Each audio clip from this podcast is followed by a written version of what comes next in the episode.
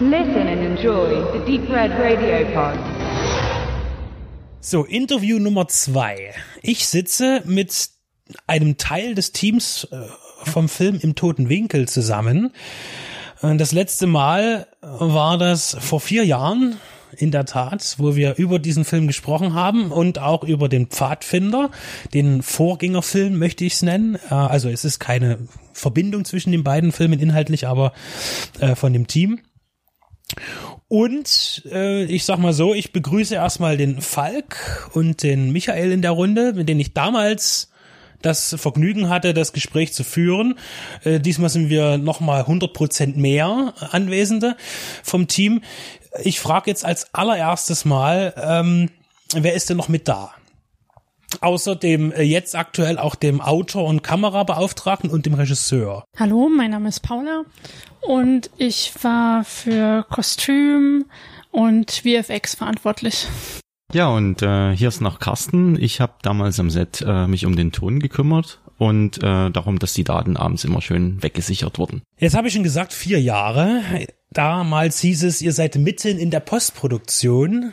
Und jetzt wollte ich fragen, was ist denn seitdem passiert bis heute? Der Film ist fertig, so viel weiß ich. Genau, also wir haben die Postproduktion hinter uns gebracht, die doch recht umfangreich war. Also das ist ja auch was, was man gerne unterschätzt vorher. So, also wir haben das wahrscheinlich auch ein bisschen unterschätzt, aber ja, wir haben uns durchgebissen durch die ganzen einzelnen Schritte und haben jetzt ein fertiges Produkt und freuen uns auf die Premiere.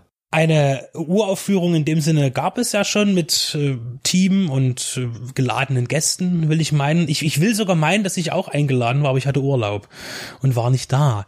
Was mich sehr ärgert, deswegen freue ich mich jetzt auf den 11. März. Das ist ja jetzt äh, das Datum für, den, äh, für, die, für die Premiere im Ufer Kristallpalast in Dresden.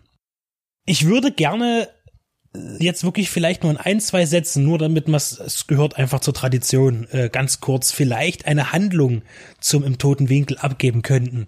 Genau, also es geht ganz von weit weg betrachtet um das Thema Überwachung. Also es ist ein Film, der gut in die Zeit passt. Und was im Prinzip passiert ist, wir haben eine Hauptfigur, der ist Journalist und der bekommt in seinem Alltag äh, ein Verbrechen mit und fängt dann an zu ermitteln und steckt da Ungereimtheiten auf, dass da Dinge nicht so gewesen sein können, wie sie wie sie angeblich passiert sind und mischt sich dann immer weiter ein und gerät da in so einen Strudel aus finsteren Machenschaften. Ein Krimi- und Thriller-Plot. Ja, genau. Ich möchte gerne, weil wir über vieles ja schon im Vorinterview im ersten gesprochen haben, das möchte ich auch nochmal anbieten zum Anhören für unsere lieben Hörer. Da gibt's einen Link dazu noch auf dem Beitrag zu diesem Interview. Und äh, wir hatten uns ja schon vor kurzem gesehen in der Phase 4 einer Videothek in Dresden. Habt ihr euer Projekt vorgestellt vor einer interessierten Menge an Menschen. Und da habt ihr schon ein paar Fakten in den Raum geworfen zum Film. Und äh, ich interessiere mich jetzt erstmal vor allen Dingen auch für technische Sachen, weil ich fand das sehr interessant. Äh, das sind Dinge, die nämlich damals nicht gefallen sind bei uns, weil auch niemand danach gefragt hat natürlich. Ähm, heute habt ihr gesagt, äh, wenn das so stimmt, sind das ja auch 29 Stunden Material, was ihr aufgenommen habt insgesamt. Jetzt kommt ihr auf eine sehr klassische 90-minütige Spielzeit für euren Film. Da frage ich mich natürlich, ist das tatsächlich äh, gewünscht gewesen, dann wirklich diese diese äh, Standard, diese diese klassischen 90 Minuten zu erreichen, oder ist das einfach wirklich mehr oder weniger Zufall? Weil es kann ja sein, dass der Director's Cut, wenn es einen geben sollte, viel länger war, aber vielleicht im im Umfeld gesagt wurde, na, ist vielleicht doch hier und dort ein bisschen zu lang oder nicht flüssig genug was ja passieren kann, ganz schnell. Also so ganz Zufall ist das nicht, denn es gibt so die goldene Faustregel, dass eine Drehbuchseite ungefähr eine Minute Film darstellt. Und wir hatten, ich glaube, 97 Seiten Drehbuch, also A4 Seiten Drehbuch. Also es war schon zu erwarten, dass wir ungefähr bei dieser Länge landen. Der Pfadfinder ist, den habe ich ja gesehen, ja, ähm, auch mit, ich habe ihn auch noch mal gesehen tatsächlich und ähm, habe ja damals schon gesagt, dass mich das sehr beeindruckt hat, dass man als als Debüt äh, ein Drama schon sich aussucht und eben nichts Effekthascherisches, ja, was sich vielleicht auch auf einem Independent-Markt viel besser verbreiten lässt. Und das fand ich immer sehr schön. Und ähm, es ist natürlich noch sehr viel von Amateurheit geprägt, was ja auch kein Wunder ist. Und wenn ich jetzt den Trailer schaue zu Im Toten Winkel, da fällt mir auf, dass es natürlich einen, Quantensprung gegeben zu scheinen hat. Ja, also, und äh, ich fand das sehr schön. Ihr habt gesagt, ihr hattet euch äh, auch erst informiert.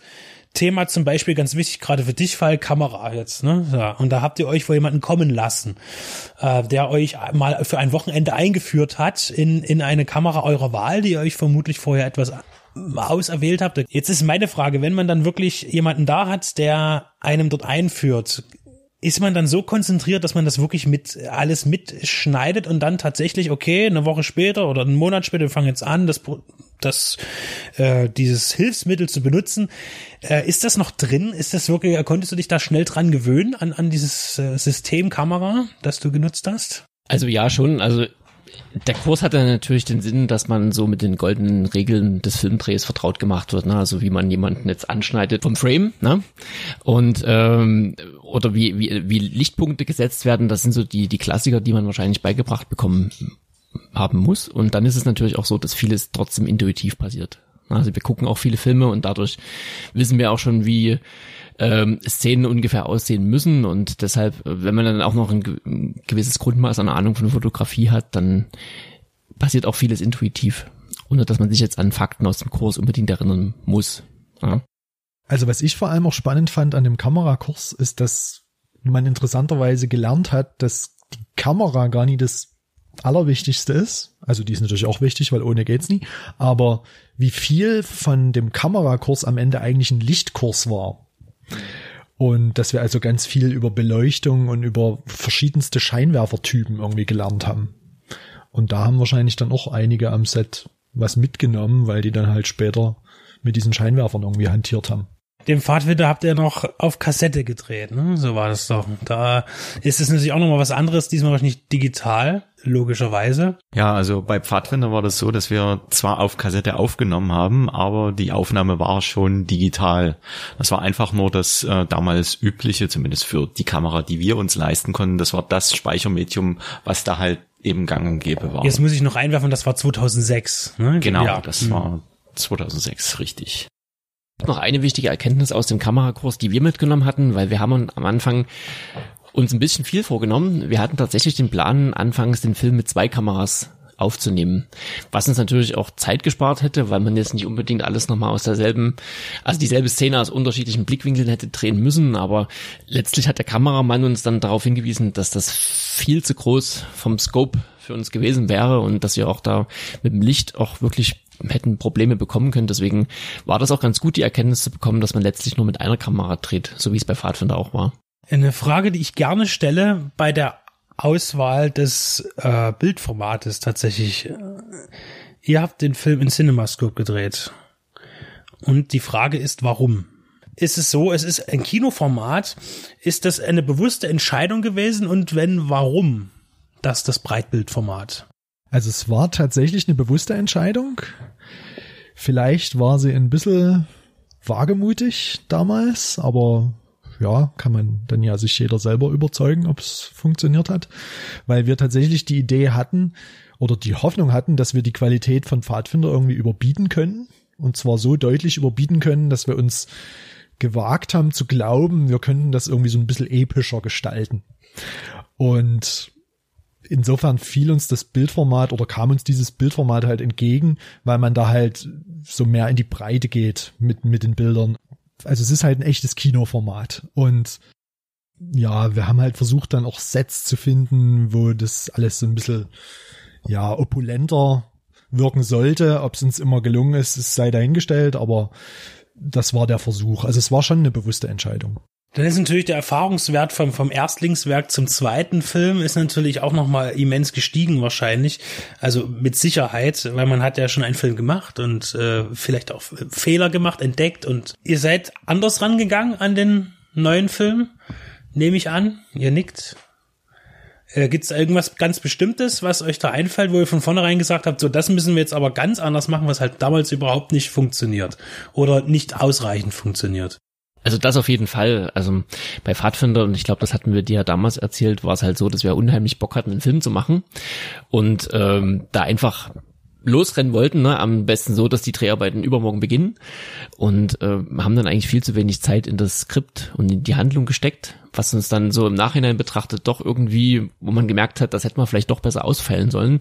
Und ähm, aus der Erkenntnis haben wir halt jetzt hier wesentlich mehr an die Vorbereitung von dem Totenwinkel gesteckt. Das heißt, schon alleine zwei Jahre sind draufgegangen, äh, dass wir uns mit der Handlung beschäftigt haben, das Drehbuch von A bis Z äh, immer wieder überarbeitet haben, auch äh, Input von außen haben einfließen lassen uns äh, zum Beispiel ähm, hin und wieder auf einem Bauernhof unweit von Dresden zurückgezogen haben ein ganzes Wochenende und dort wirklich Szene für Szene das Skript durchgegraben haben und ähm, ich denke, das merkt man jetzt. Das ist vielleicht auch so die neben der Schauspielerei die wesentliche Verbesserung zu Pfadfinder, dass wir jetzt doch mehr, also in eine in sich geschlossene Handlung vorweisen können.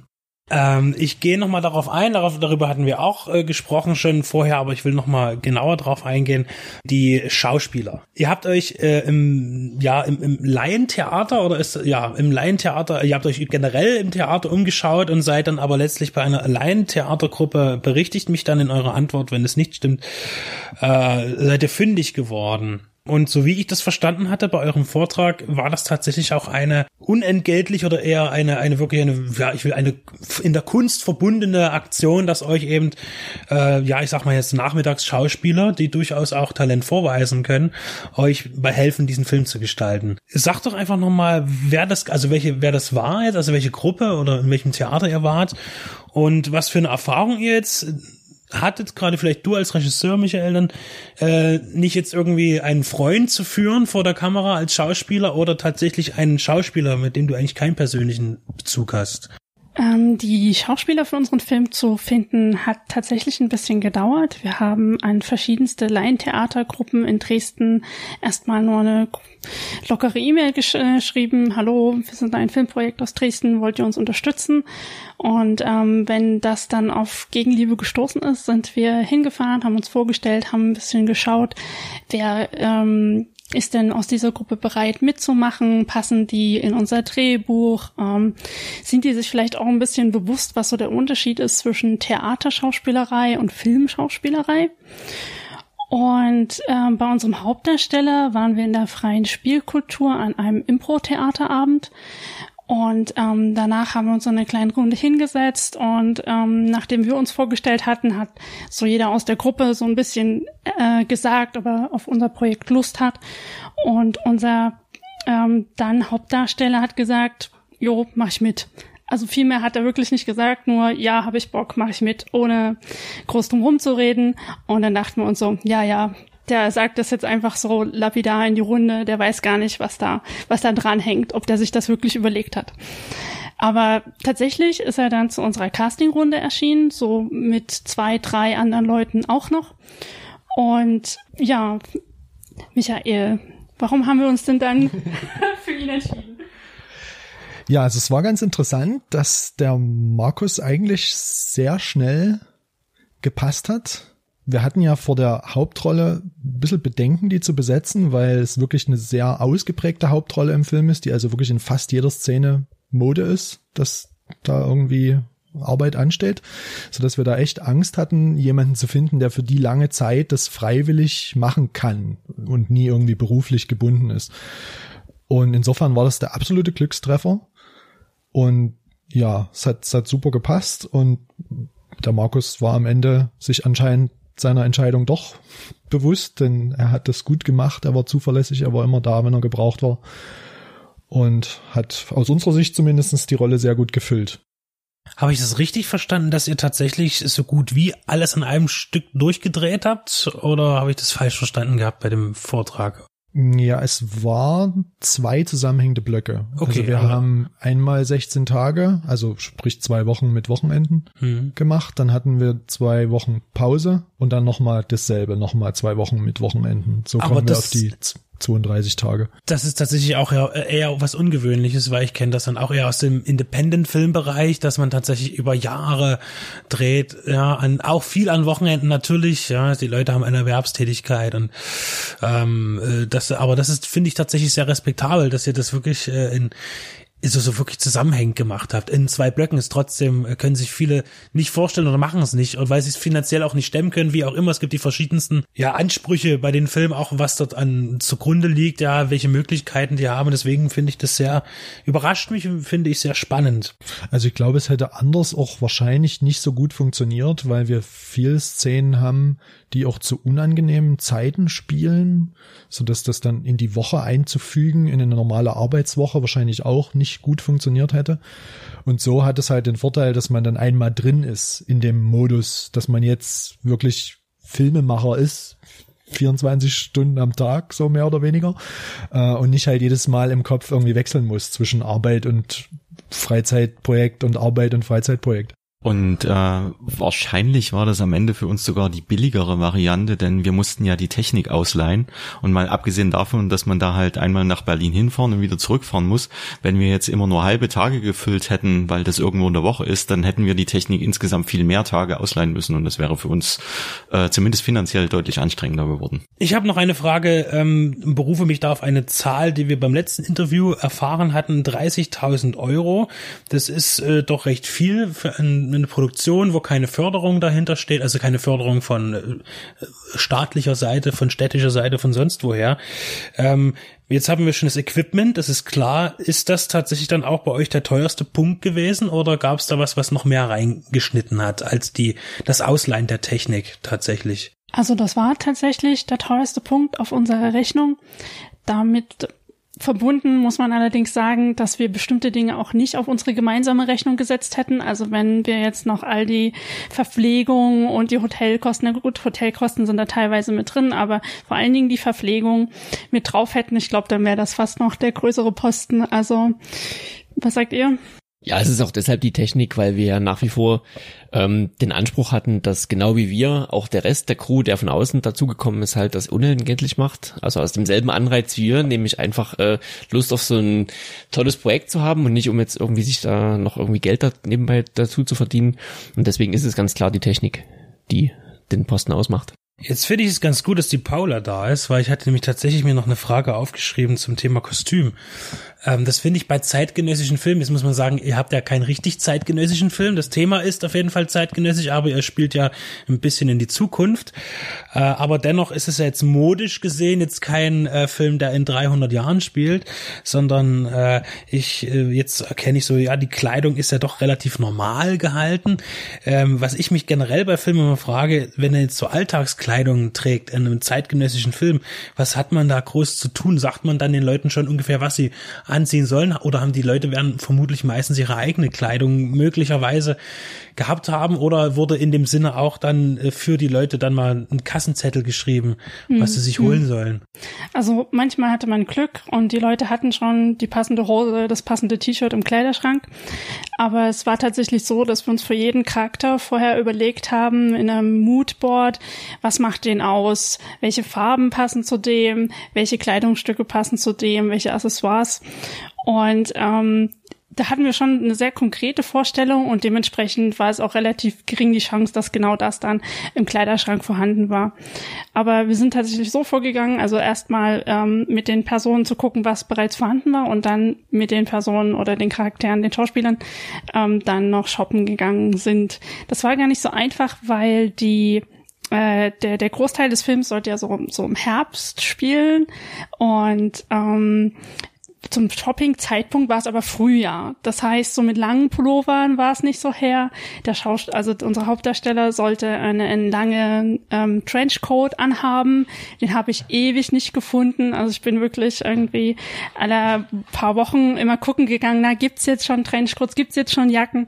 Und wir haben dann wirklich auch nur ganz knapp äh, vorm Dreh auch endlich einen gefunden gehabt. Und den habe ich auch immer noch bei mir im Schrank hängen. Also den, äh, der bleibt wahrscheinlich als Erinnerungsstück bestehen. Ihr habt Spezialeffekte in eurem Film. Meine Frage ganz schlicht, habt ihr irgendjemanden, der die selber macht oder habt ihr euch an eine Firma gewendet, die euch da geholfen hat? Wir haben das hat? tatsächlich alles selber gemacht.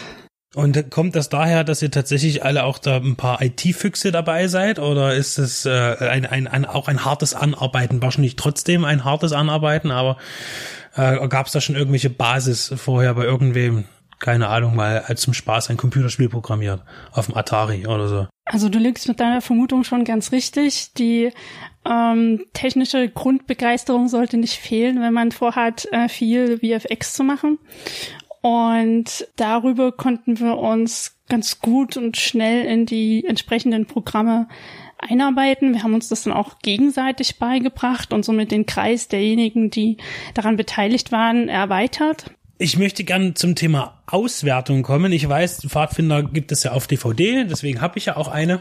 Äh, was passiert jetzt weitergehend natürlich mit dem toten Winkel? Natürlich möchte man, dass der Film äh, rauskommt, dass er in die Welt hinausgetragen wird. Kinopremiere, jawohl, kommt. Und wie ist es jetzt? Ähm, gibt es dann sicherlich auch eine DVD im toten Winkel und vielleicht ist das ja auch schon, äh, was mich ja so beeindruckt hat, das ist die unfassbare Fülle an Bonusmaterial auf der Pfadfinder DVD. Könnte, würde, würde das vermutlich ähnlich so ausfallen auf der im toten Winkel DVD oder vielleicht sogar geht man dann soweit sogar ein Blu-ray Release zu machen, je nachdem, äh, wie, wie breit gefächert es werden soll. Ich werfe jetzt auch mal das Wort Streaming in den Raum. Äh, vielleicht dazu eine, ein paar Gedanken oder Vorhaben, Wünsche? Ja, also ähm, wir haben vor, den Film äh, zunächst natürlich mal im Kino zu zeigen. Äh, ansonsten solltet ihr den aber auch zu Hause anschauen können. Und äh, da ist unsere Idee, dass wir den zum einen bei Amazon äh, selbst publizieren und zum anderen haben wir vor, äh, den Film auch als digitalen Download äh, direkt über unsere Website äh, zu verkaufen. Und natürlich wird es dann äh, auch äh, Bonusmaterial geben das wird auf jeden Fall in der Kaufversion mit dabei sein. Und äh, für Leute, die jetzt so mit nackten Dateien nicht so viel anfangen können, wird es sicherlich auch eine begrenzte Menge an DVDs geben. Äh, Blu-rays werden wir wohl keine machen, aber wir versuchen sozusagen für jeden das passende Medium irgendwie bereitzustellen. Ich ärgere mich nach wie vor, dass ich eben nicht damals mit dabei sein konnte. Ich freue mich deswegen jetzt auf den 11., an dem kann ich tatsächlich kommen. Und da wird auch Deep Red Radio nicht nur einfach, sondern sicher auch zweifach dabei sein. Weil wir uns ja immer für äh, Filme interessieren, die im Umland entstehen. Ich möchte mich an dieser Stelle erneut bedanken, dass wir hier zusammengekommen sind, um über euren Film oder Filme zu sprechen. Und ähm, ich frage jetzt gar nicht, was äh, kommt. Jetzt erstmal, jetzt ist erstmal der tote Winkel da. Und äh, wir sind jederzeit wieder erfreut, mit euch in Kontakt zu treten. Und äh, der Max hat schon gesagt, es wird dann auch nochmal unter uns auf jeden Fall eine Auswertung geben. Äh, auch übers, über unsere Sendung äh, zu eurem Film. Sind noch Karten wahrscheinlich da oder ist es für, für den 11.3.? Also es sind tatsächlich noch alle Karten zu haben, weil der Vorverkauf noch gar nicht begonnen hat. Ähm, wird so funktionieren, dass wir jetzt äh, unsere Karten selbst drucken. Das haben wir mit dem UFA so vereinbart. Die werden dort vermutlich ein paar Tage eher im Vorverkauf zu kaufen sein. Ansonsten an der Abendkasse und deswegen, ja, jeder, der vorbeikommen mag, ist herzlich eingeladen, sagt Freunden, Bekannten weiter und dann hoffen wir, dass wir so viel wie möglich äh, an Gästen am 11.3. begrüßen dürfen. Danke und ich freue mich auf den Film und auf die Veranstaltung. Schön, dass ihr hier wart. Ja, vielen Dankeschön. Dank. Vielen Dank.